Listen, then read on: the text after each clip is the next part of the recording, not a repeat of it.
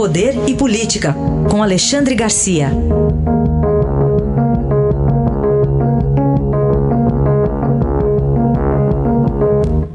Alexandre, bom dia. Bom dia, Raíssa. Bom dia, Carolina. Oi, bom dia.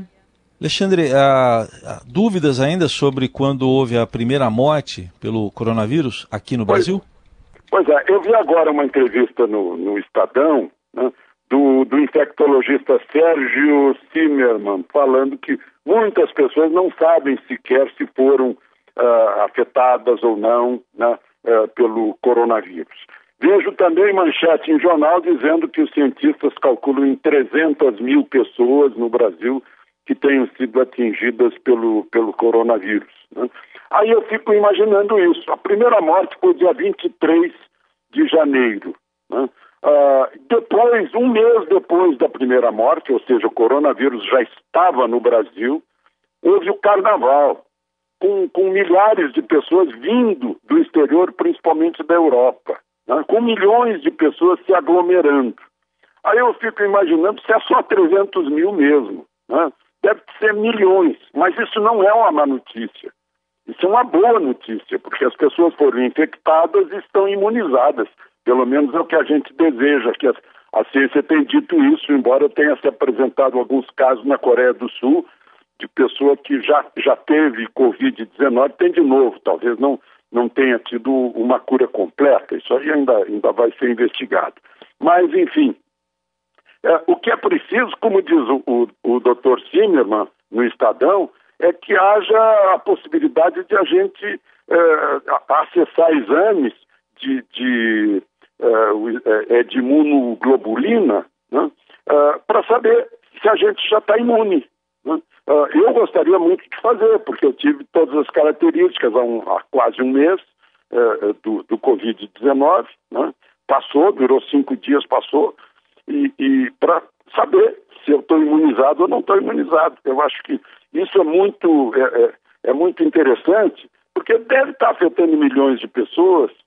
E as pessoas não sabem né? eh, se, se já estão imunes ou se ainda estão sujeitas a esse vírus, que vai alcançar a maioria da população de qualquer maneira, porque ele está aí. Né? O, que a, o que a política de saúde está fazendo é se vai ser mais rápido e pode sobrecarregar o sistema de saúde, ou, ou, ou vai ser mais devagar, porque está sendo muito lento e o sistema de saúde, de um modo geral, no país está ocioso. Né? O perigo é fazer essa curva mais à frente e ainda mais perto do, do, eh, eh, do inverno. Alexandre, falemos também da Operação Acolhida, aquela missão humanitária de atendimento a venezuelanos em Roraima. Como é que tá lá? Pois é, eu fiquei sabendo, eu- é uma questão de solidariedade. né? A gente diz que o povo brasileiro é muito solidário, eu, eu sei de pessoas aí em São Paulo, de muita gente, Rio de Janeiro, ainda Rio de Janeiro, ontem uma finlandesa que levava comida para mendigo, né? eh, teve, a, teve o diagnóstico de Covid-19. né? Então as pessoas estão praticando solidariedade. Agora, um caso lá de Roraima, que eu ouvi da ministra Damares, ela esteve lá e contou que as mulheres venezuelanas refugiadas no Brasil foram pedir para ela máquinas de costura para fazerem máscaras para os brasileiros de graça. E 48 médicos venezuelanos refugiados foram pedir para a ministra para serem autorizados a trabalhar nos serviços de saúde do Brasil de graça, né? É, é, por uma questão de solidariedade, de retribuição ao acolhimento que o Brasil deu a eles.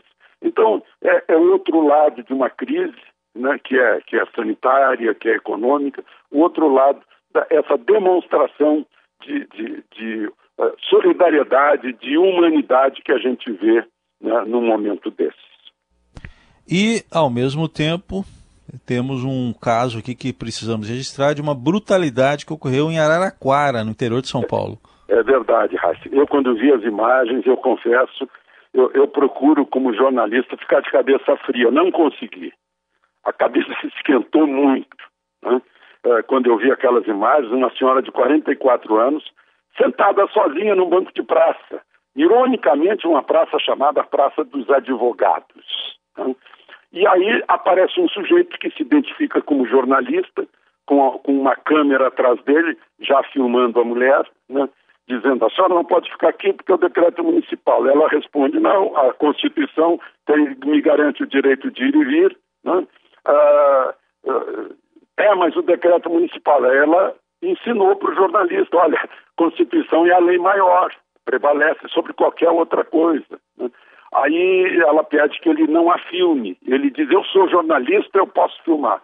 Mas também não pode, está lá no, no, na linha 10 do, do, dos direitos e garantias individuais, do artigo 5 da Constituição, sobre direito de imagem. Né? Se fosse uma pessoa pública, tudo bem, mas não se tratava de uma pessoa pública. Aí o jornalista chamou a polícia, a polícia estava ali esperando, era uma coisa assim mais ou menos montada. Aí a polícia prende a mulher, mas não prende simplesmente, joga no chão. Olha, se ela não tivesse mordido o braço de quem estava eh, eh, eh, asfixiando, ela teria morrido asfixiada, como aconteceu com um senhor obeso outro dia. A gente viu imagens já, eles preferem pegar mulheres, essas guardas municipais. Né? mas dessa vez foram os próprios agressores que filmaram. foi diferente. Né? Então, é, é, uma coisa, para mim, foi um marco de totalitarismo versus liberdade. Né? E, e, uma defesa de uma mulher única, né? sozinha, defendendo os seus direitos, uma, uma força de cidadã. Eu queria registrar isso até como desabafo, porque as imagens são é, chocantes, né? principalmente porque são imagens insuspeitas, filmadas pelos próprios agressores. Análise de Alexandre Garcia, que volta amanhã ao Jornal Eldorado. Obrigado. Até amanhã. Até amanhã.